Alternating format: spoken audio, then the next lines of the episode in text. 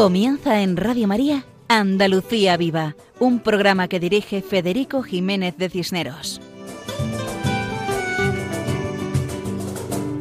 Muy buenas noches para todos, queridos oyentes, tanto habituales como esporádicos, de este programa Andalucía Viva y de la emisora Radio María España.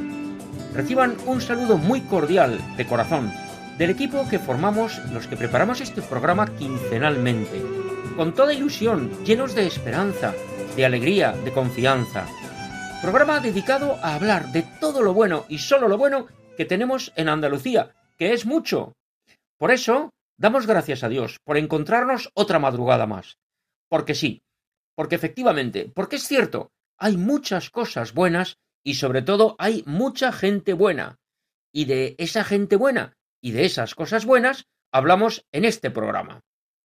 Para eso, comenzamos con firmeza, con seguridad, apoyándonos en la oración.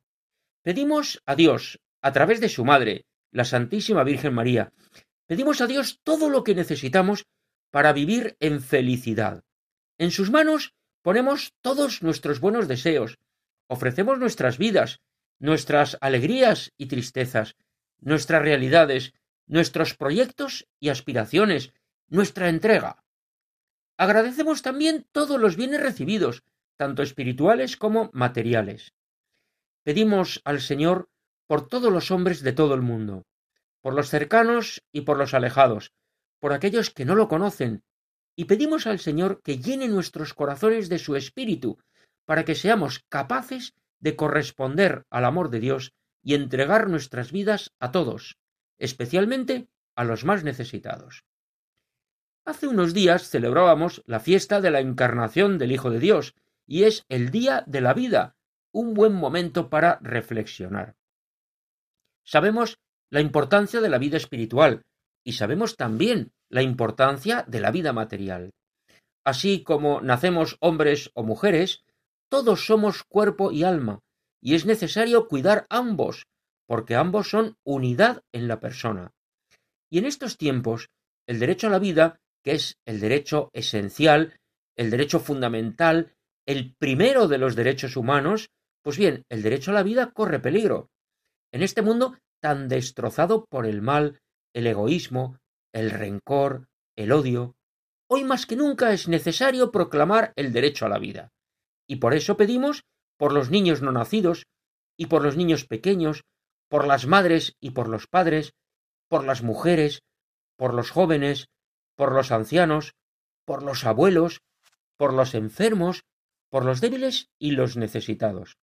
Y esta noche pedimos con insistencia por la paz en todo el mundo, porque estamos apenados y entristecidos por tanta violencia sin sentido, por las guerras, las destrucciones, las familias rotas, y especialmente las víctimas de la guerra, los heridos y los muertos. Pedimos misericordia a Dios, para que acoja a todos los muertos, que fortalezca a los heridos y damnificados, y que nos inspire a todos para trabajar por la paz y la reconciliación en todo el mundo.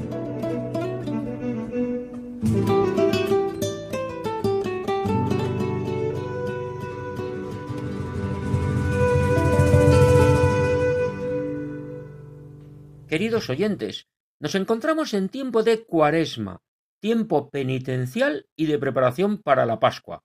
Pues bien, en el programa de hoy vamos a tener los siguientes contenidos.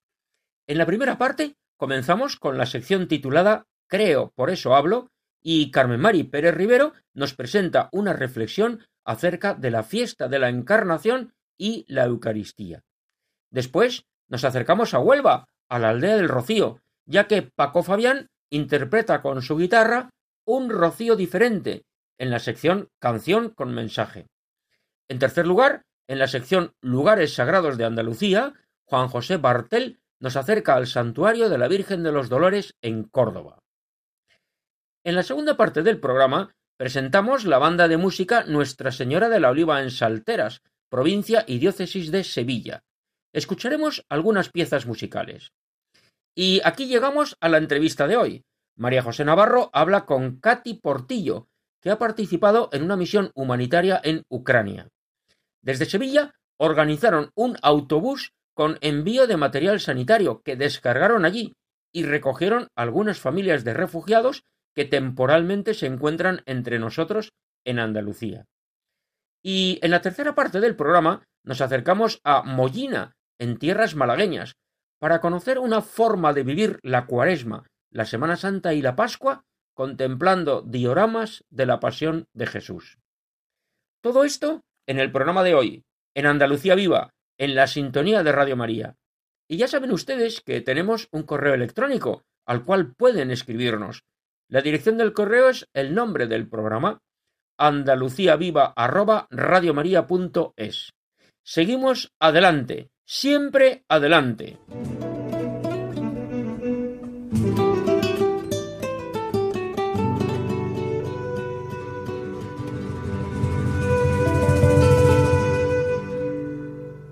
Creo, por eso hablo. El ángel del Señor anunció a María y concibió por obra y gracia del Espíritu Santo. Estamos en el mes de marzo. Cuántos recuerdos. Para mí es el mes de la familia. La Iglesia celebra el Día de San José. Su ejemplo de padre en su humildad y su aceptación a la voluntad de Dios nos hace renacer a la esperanza. Su silencio y vida escondida, oculta, me recuerda la vida contemplativa de tantos consagrados que en el silencio de los conventos de clausura oran y claman a Dios por la humanidad. Desde mi niñez fue este día de la encarnación muy importante para mí. Tuve la suerte de ser educada por las hijas de la caridad. El 25 de marzo es su gran fiesta, día en que renuevan los votos. Sí, era la mayor fiesta de mi colegio. Amanecíamos con la ilusión de las hermanas que renovaban una vez más su fidelidad a Dios, a su vocación. Es por esto por lo que la encarnación del Verbo me habla de tantas cosas, de la turbación de María, de la sencillez, de su oración, de su humildad. Me habla del encuentro con la voluntad de Dios, sea la que sea. El fía de María abrió la puerta de la historia de nuestra salvación. ¿Cuántas veces dejamos de hacer lo que Dios quiere? Él nos sirve su voluntad en bandeja y nosotros la rehusamos. Hablo por mí, que después de los años medito sobre mi vida y cuántas veces veo se me ha ofrecido cambiar y no lo he hecho. Ahora comprendo que no hay que tener miedo a la voluntad de Dios, sea la que sea, sino abandonarse a ella. Para Dios no hay nada imposible. El ángel le dijo a María que su prima Isabel estaba esperando un hijo, a pesar de su avanzada edad, porque para Dios no hay nada imposible. Increíble pero cierta esta frase es una afirmación del arcángel Gabriel. María fue el primer sagrario del mundo. A partir de ahí, el Señor se quedará todos los días con nosotros hasta el fin de los tiempos. La fuerza de la Eucaristía hace que María se ponga en camino para ayudar. La conciencia de llevar en sus purísimas entrañas al Salvador, hizo que Juan el Bautista saltara de gozo en el vientre de Isabel. También en esta se produce el portento de ver que la visitaba la madre de su Señor. Qué necesario es saber que cuando recibimos a Jesús en la Santa Eucaristía, nos llena de la gracia santificante y nos pone en camino hacia el necesitado. Él es la luz, la vida que va tejiendo en nuestro interior la nueva savia que hará florecer la caridad verdadera. Por eso, ante ti me arrodillo, amor de los amores, Jesús sacramentado. Es mucho lo que siento, es más que todo lo vivido, y sé, lo percibo, que es preámbulo seguro del vivir que es vivir, lo que siento en mis hondas planicies has venido a nosotros, pecadores, y nos invitas a seguirte. Te adoro, mi Dios, reflejado en sistemas, en voces, en frutos, en galaxias, en montañas y en mares, acunado silente en el secreto espacio donde el dolor es cierto, anidado en los ojos del pobre, en las manos del bueno, en los pies que sin pausa siguen abriendo el camino para ayudar a, otros. Aquí estoy, Jesús sacramentado ante ti. Te pido que corones mi frente con humildad y amor. Sabes, Señor, que yo no puedo sola. Sabes, Señor, que yo no puedo sola. El ángel del Señor anunció a María y concibió por, obra y gracia del Espíritu Santo. Muchas gracias a Carmen Mari Pérez Rivero por sus palabras recordando que nunca es tarde para convertirnos, para cambiar de vida, porque para Dios no hay nada imposible. Qué bueno recordar que María fue el primer sagrario del mundo y que Jesús quiere llenarnos de su amor en la Eucaristía para que amemos a todos. Esta idea nos llena de alegría, que celebramos escuchando a Paco Fabián. ¡Adelante! Apreciados amigos de Radio María, muy buenas noches. En este programa voy a dedicaros un tema que en 2020 se convirtió en himno rociero solidario para mirar con esperanza y optimismo a un Pentecostés que debido a la pandemia no iba a ser como los que habíamos vivido hasta ahora.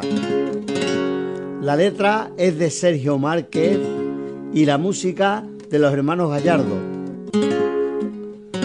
Ellos cedieron todos sus derechos a beneficio de la Bolsa de Caridad de la Hermandad Matriz del Rocío de Almonte. Aquí va.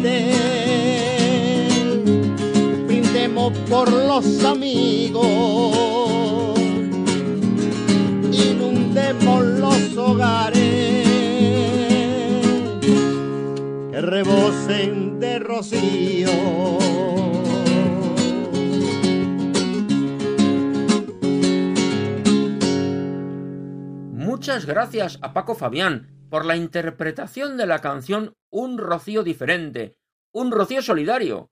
Otras veces hemos hablado en nuestro programa de la Virgen del Rocío, del Camino del Rocío, de los rocieros. Y Paco nos ha cantado que inundemos los hogares, que rebosen de rocío, un rocío de recuerdos, de vivencias del rocío. Recuerdos y vivencias alegres, claro. Saber que tenemos una madre que nos cuida y la imagen de la Virgen del Rocío hace presente ese misterio de amor. Y del Rocío en tierras de Huelva pasamos a Córdoba.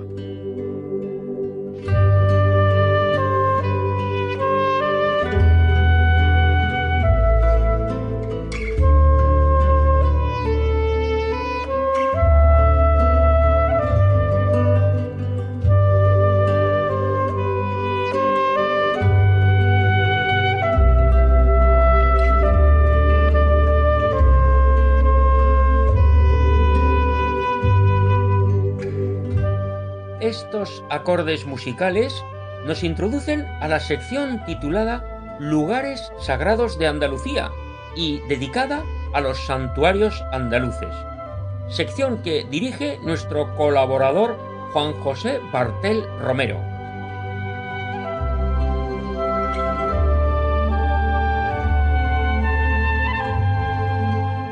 Hola amigos de Radio María.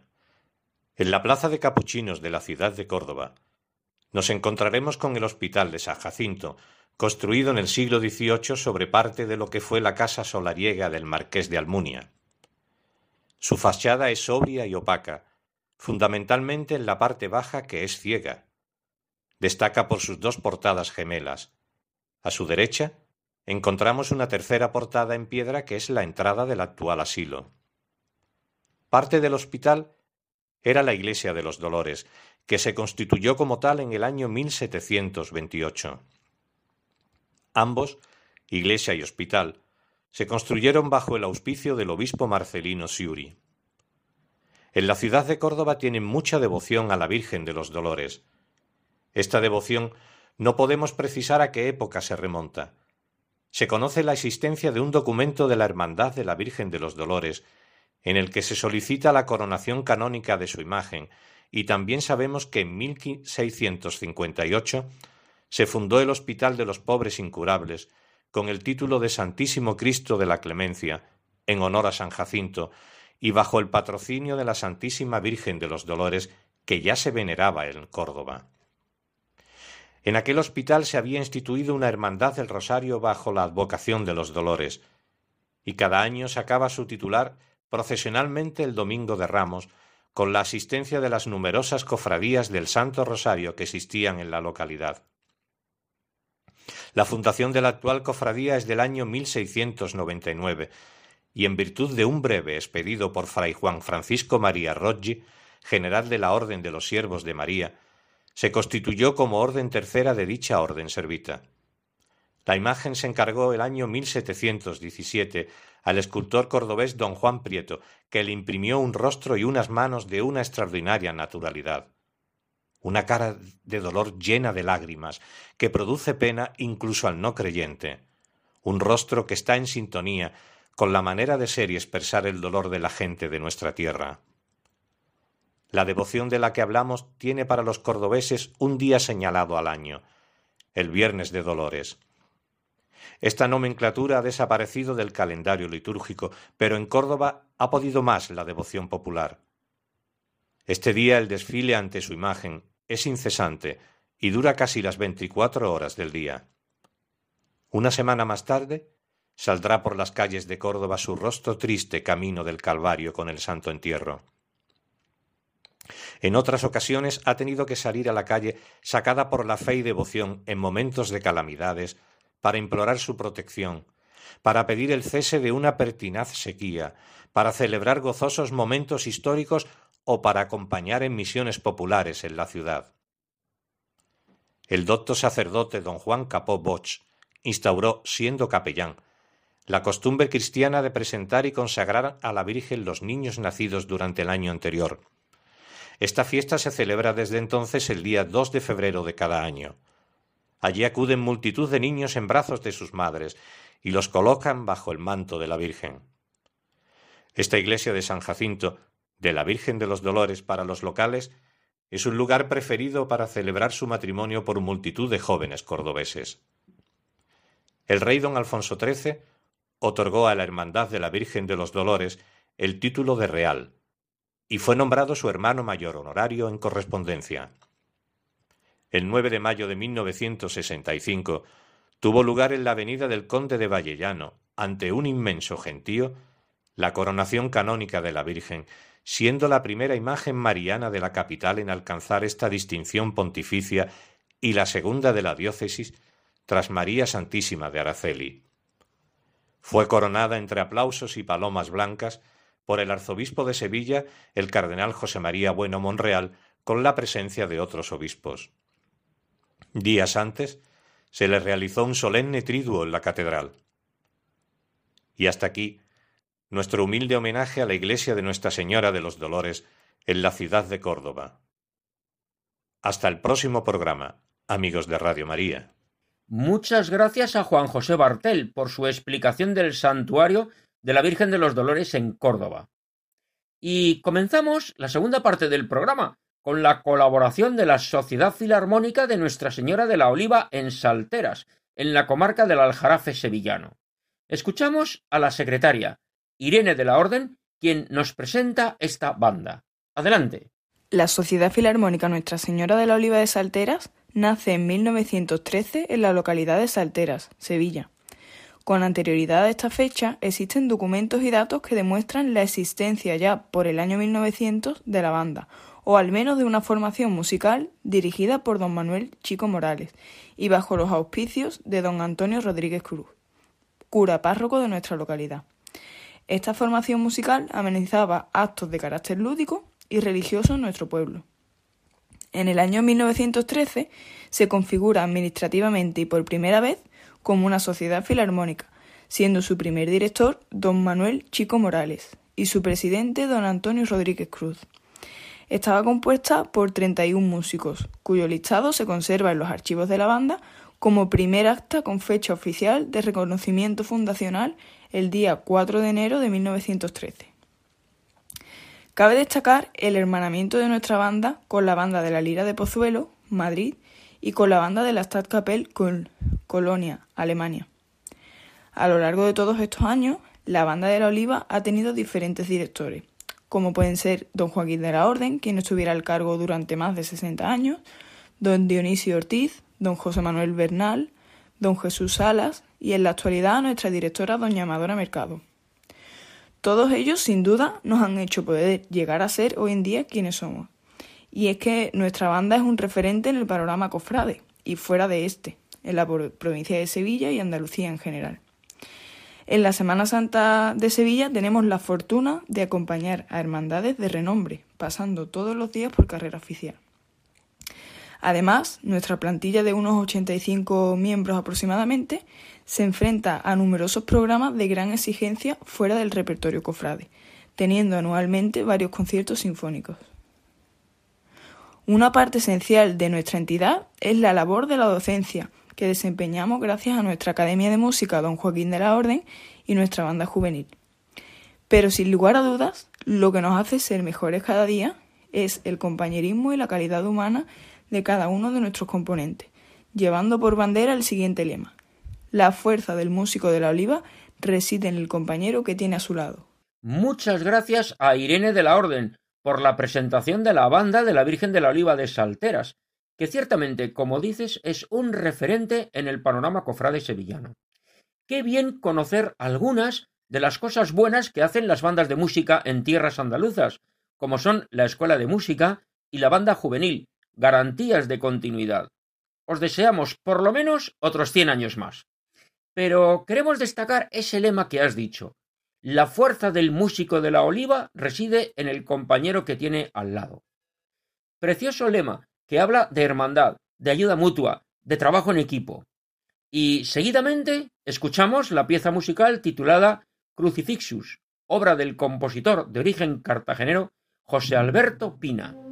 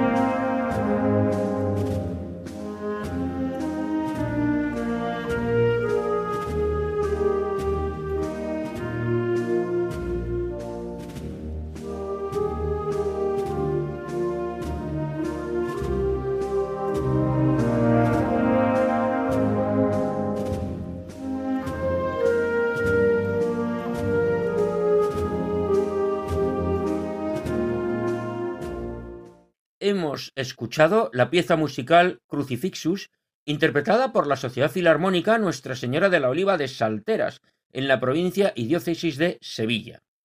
Y seguidamente, María José Navarro entrevista a Katy Portillo, enfermera sevillana que ha participado en una obra humanitaria llevando material sanitario a Ucrania y recogiendo familias de refugiados.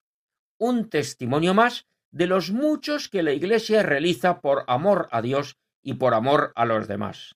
Adelante.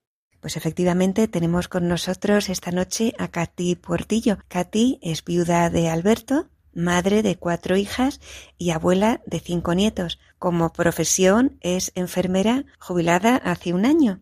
Katy siempre ha sido muy activa tema de voluntariado con la Hospitalidad Diocesana Sevilla Lourdes, el voluntariado de San Juan de Dios, de Regina Mundi, con San José de la Montaña, donde tienen una casa de acogida de menores. Buenas noches, Katy. Hola, buenas noches. Bienvenida a Andalucía Viva. Gracias. Esta noche hemos invitado a Katy para que nos cuente su experiencia como voluntaria, una aventura que ha sido ir a recoger a personas que han tenido que huir de Ucrania. Ha estado abanderado por la Hermandad de Santa Marta, bueno, pues eh, a través del hermano mayor que es Antonio Tábora. Y Katy nos va a contar su experiencia como voluntaria, como enfermera, todo lo que ha vivido. Cuéntanos, Katy, ¿cómo empezó todo esto? Pues mira, esto empezó porque a mí me une mucha amistad con Antonio Tábora, entonces me, me llama, me propone la misión, yo en estos momentos yo vive conmigo un hermano que tiene cierta dependencia y me lo propuse. Entonces, en principio le dije que, bueno, que, que no sabía y tal, pero a mí me quedó una cosa de poder organizar y, demás y le dije que, que, bueno que si no tenía nadie que bueno que ya vería cómo lo organizaba. Y efectivamente me llamó me dijo prepara las maletas y yo al momento pues llamé a mis hijas porque claro yo quería ir pero con, con el consentimiento de mis hijas porque además se tendrían que hacer cargo de, de mi hermano. Esto fue un miércoles por la mañana. Miércoles por la mañana. Y cuándo salíais el sábado. O sea que fue rápido. Y bueno, mis hijas me apoyaron desde el principio porque sabían que a mí esto me, me hacía una ilusión tremenda y nada, y ahí empezó la misión. Antes de salir tuvisteis una misa en la hermandad, una misa de envío. Sí, sí, nos la dijo un salesiano y fue preciosa. Además nos dio una reliquia de San Juan Bosco que la hemos llevado en, el, en esta misión. Y eso fue por la mañana y a mediodía ya nos encontramos en, Santa Justa. El primer tramo lo hicimos en, AVE hasta Barcelona y Barcelona, una ciudad de Francia, que allí nos esperaba el autobús que la tarde antes había cargado en el Colegio de Enfermería pues siete toneladas entre ropa, medicamentos, alimentos y allí ya nos esperaban los dos conductores que han sido uno más de, la, de, la, misión porque éramos nueve más los dos conductores. Y bueno, pues ya iniciamos el, viaje en autobús con muchas ganas de, llegar al punto de encuentro, que llegamos el martes a la frontera de, Hungría con Ucrania, concretamente Berexurani, y en un pueblo que está al lado descargábamos todo el tema de que llevábamos, toda la, toda la mercancía. que ¿Qué tal fue el viaje de ida? El viaje de ida con mucha ilusión y además pues nos fuimos conociendo porque yo conocía del grupo a, dos personas de, la hermandad y a la médico que venía que venía con nosotros que es una chica encantadora Macarena Ruz es, pediatra de paliativos de Virgen del Rocío y nos fuimos conociendo y entonces ya fuimos como si ya era, fuéramos una familia y entonces pues estábamos deseando de llegar al a ese punto de encuentro y encontrarnos con cierta un poco de, miedo de, no saber qué, cómo iban a reaccionar, cómo iban a estar y demás.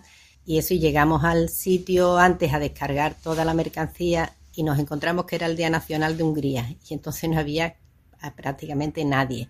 Estaba un grupo de Caritas de Hungría, pero había muy poca gente. Entonces había un sacerdote, un greco católico en su parroquia que estaba nada a tres kilómetros del punto de encuentro. Y allí descargamos todo el material, lo hicimos pues, pues los nueve más los dos conductores más el sacerdote y, y, tuvimos además una oración en la, en la iglesia esta que fue también muy emotiva y ya pues nos fuimos al, al punto de encuentro que era un campamento. A mí me, me impactó cuando los vi a todos todos unidos, las madres, los niños con unas caras de, de incertidumbre y, y bueno, pues rápidamente los llevamos al autobús y, bueno, pues ya desde ese momento pues empezamos a, intentar llevarle un poco de, tranquilidad y de, bueno, pues que, supieran que, estaban en buenas manos, pero claro, eso hasta que no pasaron los días no nos fueron conociendo. ¿Cómo se entendíais con ellos?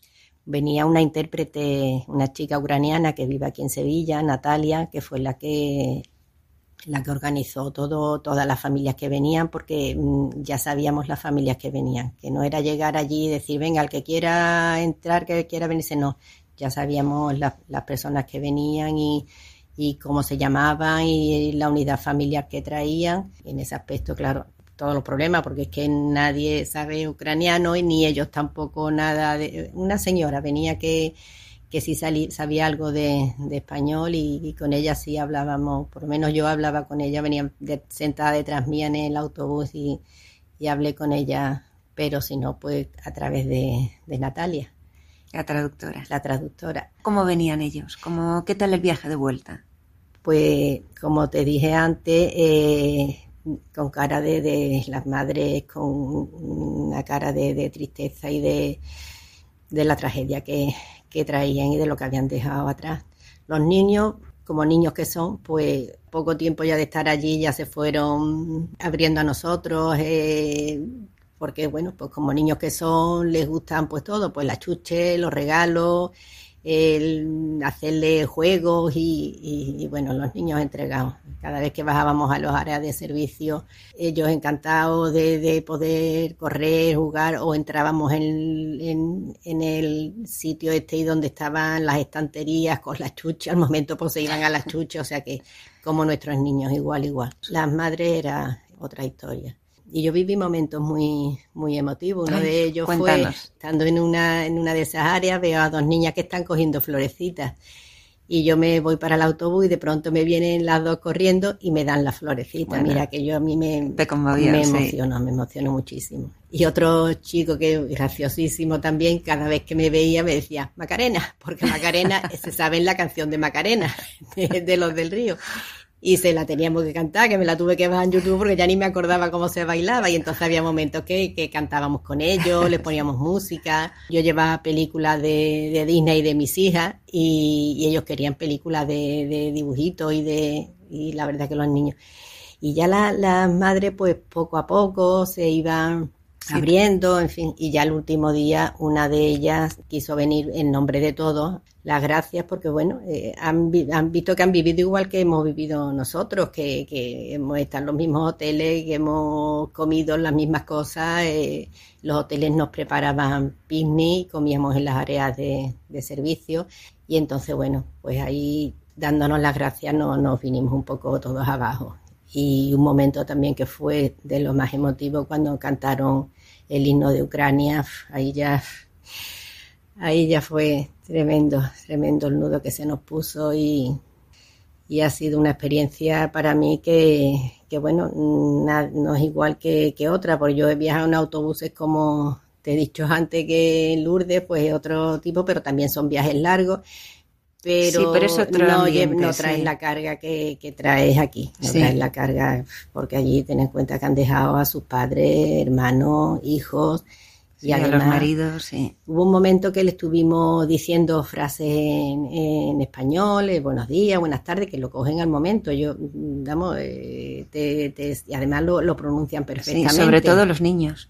Son esponjitas. Y también contándole cómo era Sevilla, que era una ciudad muy alegre, muy abierta, que tenía un río, una, eh, dos torres muy famosas, que ahora eh, teníamos la fiesta, que ahora venía la Semana Santa, después otra fiesta.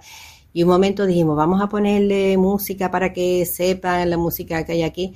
Y entonces nos dijo la, la intérprete, mira, no, porque acaban de hablar una de las señoras que viene con su familia de allí, que, que, bueno, le han dado noticias muy trágicas y están muy mal. Y bueno, entonces, nada. Y, y bueno, intentamos pues hacerle el, viaje pues lo más lo más tranquilo y, y dentro de, de, la alegría que puedan que podamos darle, ¿no? Hay un momento que fue también muy bonito, fue en San Remo, era un hotel familiar y cuando llegamos le habían preparado a los niños una mesa con unos manteles con la bandera de Ucrania. Pero ah, después ponía welcome y la bandera de Ucrania. Y ahora todo lleno de, huevos kinder, de chocolatina, de caramelo.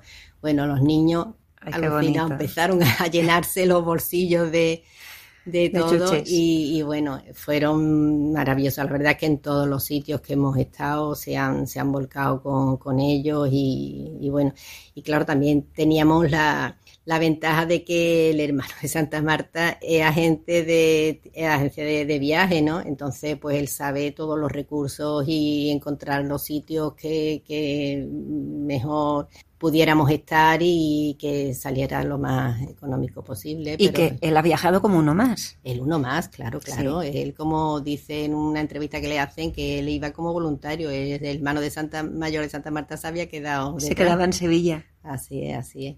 Bueno, ¿y cuándo han llegado?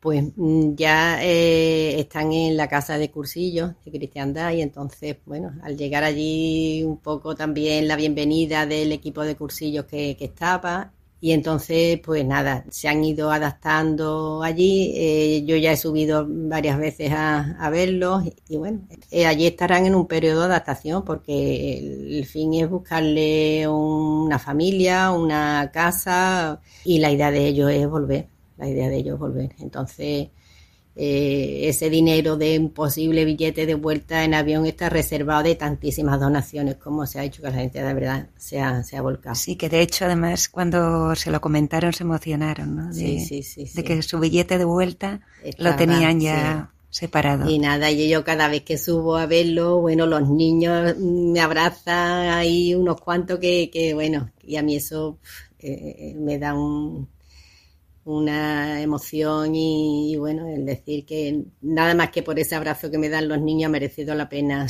eh, haber participado en esa misión. Y cada vez están las madres más tranquilas, hombre, dentro de las noticias que les llegan de allí, pero lo que es por la por el estar en España están más tranquilos. Están más tranquilos, están todos juntos y, bueno, y se les está intentando pues solucionar porque es que tienen necesidades de, de todo, ¿no? Y, y se les va e intentando, bueno, pues mm, que todas estas necesidades que tienen, pues que se les vayan cubriendo, se van a, empezar a dar clases de, de español y, y bueno, hay mucha gente y en, el tema de la cocina, pues hay voluntarios de, cursillos que están allí participando. Y según me dijo Javier, que es el que está allí en la casa, que es el que el referente de, de todos ellos de la cocina y de, del estar de allí, que a partir de la semana que viene iban a cocinar ellos porque el perfil que viene de, eh, vamos, que viene pues desde una chef de cocina, una arquitecto, una fisioterapeuta, una mm, fotógrafa profesional, que es muy alto el nivel que, se trae. Entonces, son personas como nosotros, como nosotros, que nos podía haber pasado a nosotros. Y cada sonrisa que ves de ellos conmueve, ¿verdad? Eh, ya, te, ya te digo que, solamente por ese abrazo que, te dan ya, ya merece la pena. Katy, ¿te jubilaste? ¿Tienes más tiempo para ti? Pues en realidad no, en realidad no, porque me, he implicado pues eh, en todos los sitios que me, han ido llamando, yo participo, soy mi parroquia es, es parroquia de la Magdalena, eh, ahí estoy implicada en pastoral de la salud eh, y, bueno, doy catequesis a los niños, después también estoy en la Hermandad de Veracruz, que llevo los cultos, de, soy la diputada de culto, que además llevé, eh, me dieron el día antes, me dio el hermano mayor una, un dístico con, la, con las imágenes de Cristo de Veracruz y la María Santísima de las Tristezas. Y cada vez que llegaba eh, al hotel, lo primero que hacía era poner la imagen. La imagen, las dos imágenes que me han acompañado. Cuánto bien hacen las hermandades, ¿verdad? Pues sí. Porque no es solo salir en Semana Santa y, esa imagen igual, los capillitas, el paso, no. Tienen una labor detrás enorme. la Diputación de Caridad de todas las hermandades están haciendo, mm, bueno. Sí, eh, muy volcadas en todo este tema. Volcadas todo lo que a lo mejor tendría que hacer el gobierno, bueno, pues está haciéndolo pues Caritas, las diputaciones de, Caridad de las hermandades y... Sí, toda la gente que está colaborando detrás. hay mucha gente buena, gracias a Dios. Muchísima gente. Y, ya te digo, ha sido una experiencia maravillosa que, que, bueno, que yo lo veo como un regalo. Esto ha sido para mí un regalo. Yo que, el Señor me, ha puesto delante y yo cuando me, se me ofreció digo, bueno, pues esto, que esto está para mí, esto está para mí, yo tengo que, estar allí y, bueno, preparamos con mis compañeras de mi centro de salud donde yo trabajé últimamente, que es Marqués de Parada, me prepararon el maletín que no faltaba de nada, gracias a Dios no ha habido que, que echar mano de él solamente para un, a lo mejor un paracetamol, un nolotil, un colirio, eh, una cremita, pero, pero nada, no ha habido. Y Macarena llevaba el maletín de, la pediatra, el maletín de pediatría, y yo llevaba el dirigido pues a curas y a, y adultos, pero gracias a Dios no ha habido que, echar mano de, los maletines. Pues nada, Katy, muchísimas gracias por estar esta noche con nosotros. Ojalá, ojalá que, ellos puedan volver pronto a sus ciudades y nada, que, un abrazo muy fuerte. Pues muchísimas gracias, María José, por darme la oportunidad de contar mi experiencia. Buenas noches. Buenas noches. Muchas gracias a María José Navarro y a Katy Portillo por su entrevista testimonial. Es un ejemplo más de cuando las cosas se hacen bien. Buena organización, con intérprete, sabiendo a quiénes recogen, a dónde los llevan, recogiendo familias, familias de refugiados, y todo ello movido por ese espíritu religioso que viven las hermandades y cofradías andaluzas, espíritu que impregna de alegría, de sencillez, de entrega y de eficacia en estos tristes momentos de guerra. Y escuchamos nuevamente a la banda de la Virgen de la Oliva de Salteras, interpretando la marcha titulada Virgen de los Desamparados, obra del compositor Cristóbal López Gándara de Úbeda, en Jaén. A la Virgen de los Desamparados nos confiamos en estos momentos difíciles, y a ella confiamos todos estos refugiados que se encuentran entre nosotros, a sus familias y a sus compatriotas, pidiendo la paz para todos.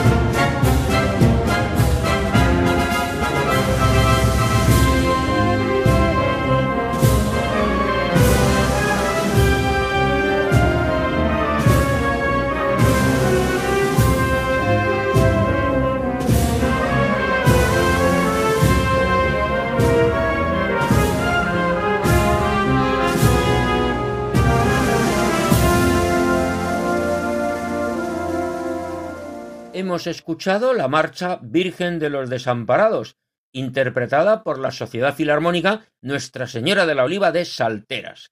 Agradecemos su colaboración en este programa Andalucía Viva de Radio María.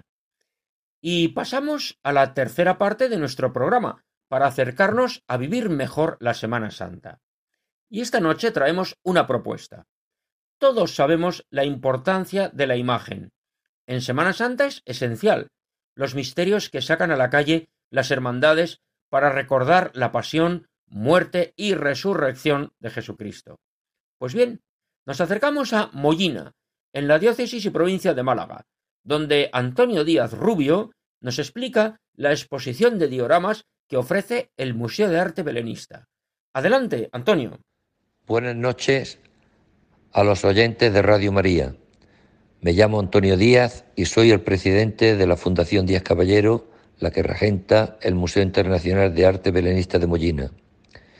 Y en esta ocasión quería comentaros que en esta época de Cuaresma en el museo tenemos una sala temporal con 12 escenas de pasión. Estas escenas están representadas por distintas asociaciones, por distintos eh, belenistas, y con figuras también de distintos autores, tanto españoles como de otros países. Empezando en las doce escenas para enumerarlas, la primera es la entrada en Jerusalén. Está realizada por la escultora Angela Trippi, italiana de Palermo, y la escenografía la realiza la Asociación de Belenistas de Fuente Álamo. A continuación, hay otra escena con figuras también de 50 centímetros de Ángela Trippi. Las tres primeras escenas de las figuras son de Ángela Trippi. Esta segunda es la Santa Cena realizada por, por Coto, un escultor gaditano eh, preciosa y muy representativa. La tercera escena está realizada por la Asociación de Belenistas Italiana Estela Cometa, al frente Moro Señorelli, donde nos representa en una especie de palacio eh, árabe eh, lavatorio de pies. La siguiente escena está representada por el escultor madrileño José Luis Mayo y la escenografía la realiza la Asociación de Pecebristas de Tarragona y es la oración en el huerto. A continuación viene una escena con figura de Javier Guilloto, andaluz, representada por la acción de Pecebrista de Tarragona, donde está el prendimiento, el beso de Judas. Una escena eh, increíblemente bonita y con mucho detalle. A continuación está la escena Las negaciones de San Pedro, realizada por los antequeranos Puri y Juan Pablo Montesinos, y la figura realizada a palillo, figuras únicas, por la escultora catalana Montserrat Ribe. La siguiente escena es una escena impresionante con figuras totalmente eh, modernistas del escultor José Treité. En una mazmorra está la flagelación realizada por uno de los mejores pecebristas catalanes, José Porta. Es increíble la perspectiva que puede tener esta escena. La siguiente escena realizada también por el escultor Javier Guilloto y realizado por Manuel de la Jara, representa Jesús ante Poncio Pilato.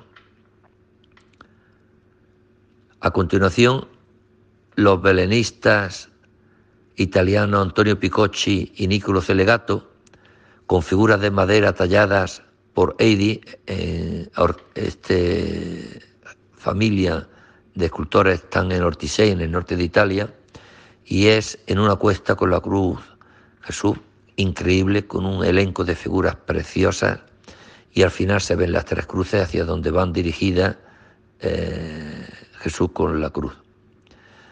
A continuación está la crucifixión realizada por la acción de Belenista de Elche con figuras también en madera de Eidi. La penúltima escena Está realizada por Alicia Boyer, una belenista valenciana de Novelda, que está representando con una figura increíble de descendimiento de José Luis Mayo.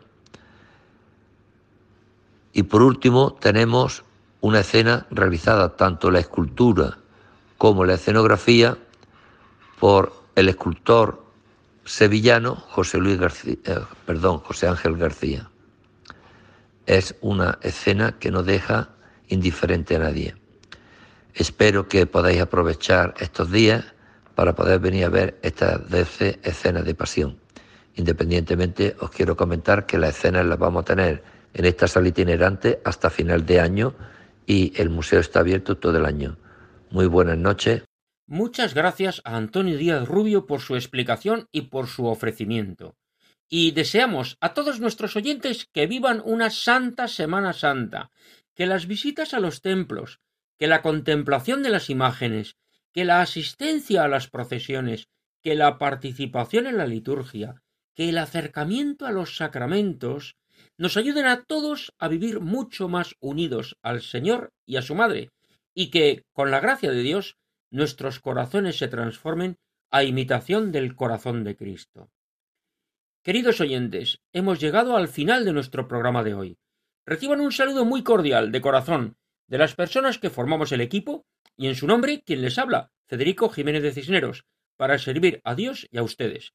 Recuerden que pueden comunicarse con nosotros en el correo electrónico del programa andaluciaviva@radiomaria.es. Dios mediante, nos encontraremos el lunes 18 de abril a la una de la madrugada, que son las doce de la noche en las Islas Canarias. Ya en tiempo pascual. Por favor, continúen con la sintonía de Radio María, la emisora que cambia la vida. Que tengan muy buenas noches y que Dios nos bendiga a todos.